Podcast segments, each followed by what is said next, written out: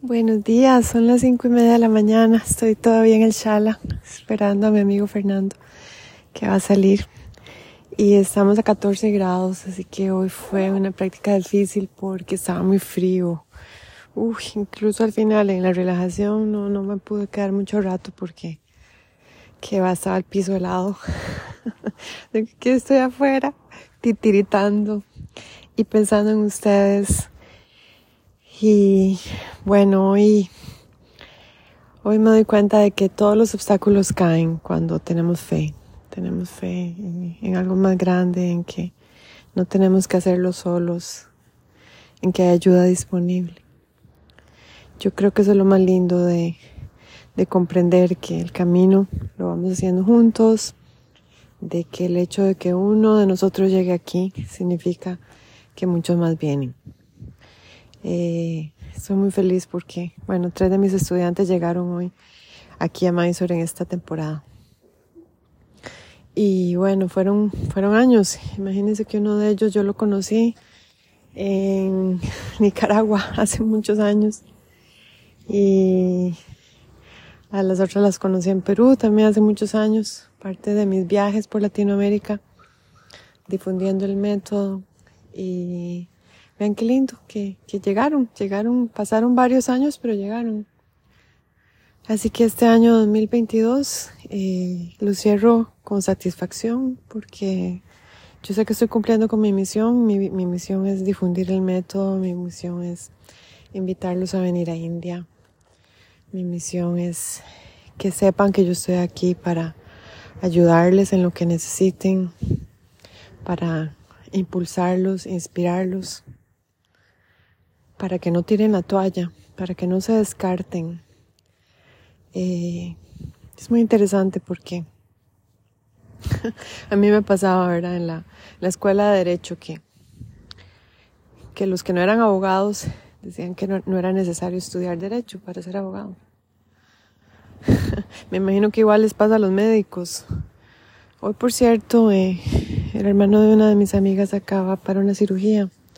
Es una cirugía delicada de, la cabeza y eh, obviamente que van a buscar a los mejores neurocirujanos.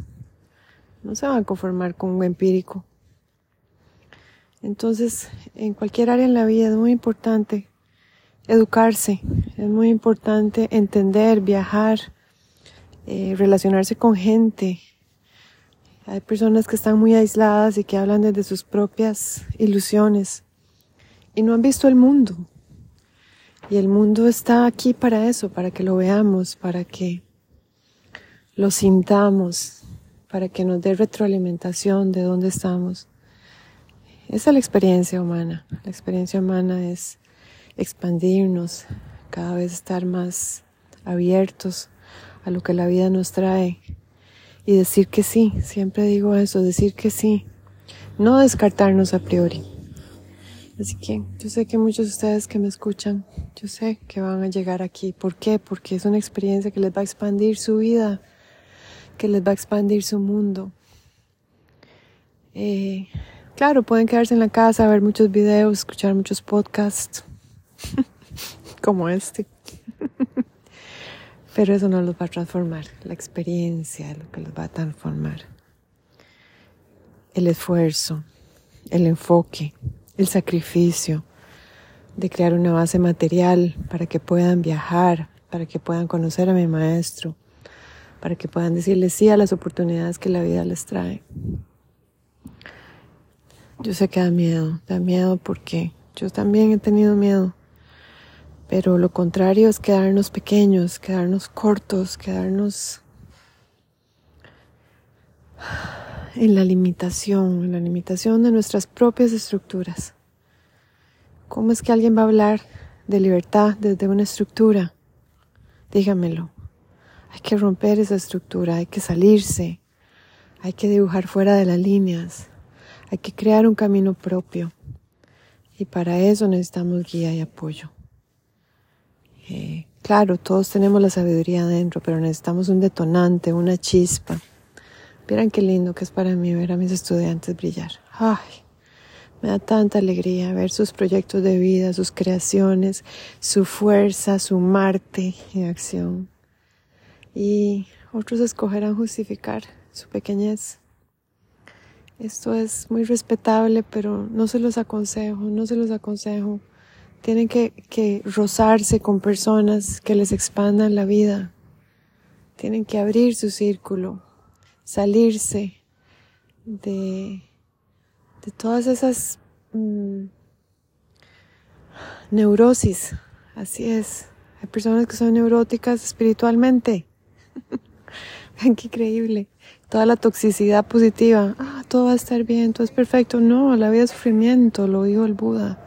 ¿Cómo vamos a manejar ese sufrimiento? ¿Cómo vamos a sobreponernos? ¿Cómo vamos a continuar? ¿Cómo vamos a cultivar la esperanza? La esperanza significa que tenemos que renovarnos, tenemos que tener fe, que podemos dar el paso, en que no estamos solos, que hay fuerzas generosas, benevolentes, amorosas, que nos piden crecer, que nos ayudan a crecer si las invocamos. Ese es mi mensaje aquí, saliendo de viernes de la séptima semana, terminándola. Eh, una de mis amigas está enferma, está con calentura, está en un proceso muy intenso. Esta práctica es, es muy visceral.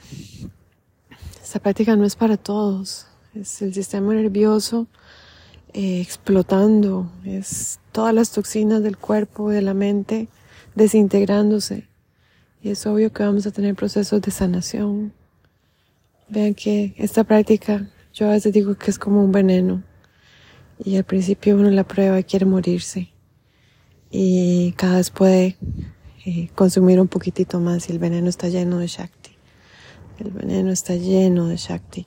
Y cuando consumimos este veneno nos volvemos un poco inmunes a toda la superficialidad y el consumismo, incluso dentro del mismo del yoga. El mundo del yoga está lleno de fantasía, de ilusiones. Eh, toda la onda New Age también.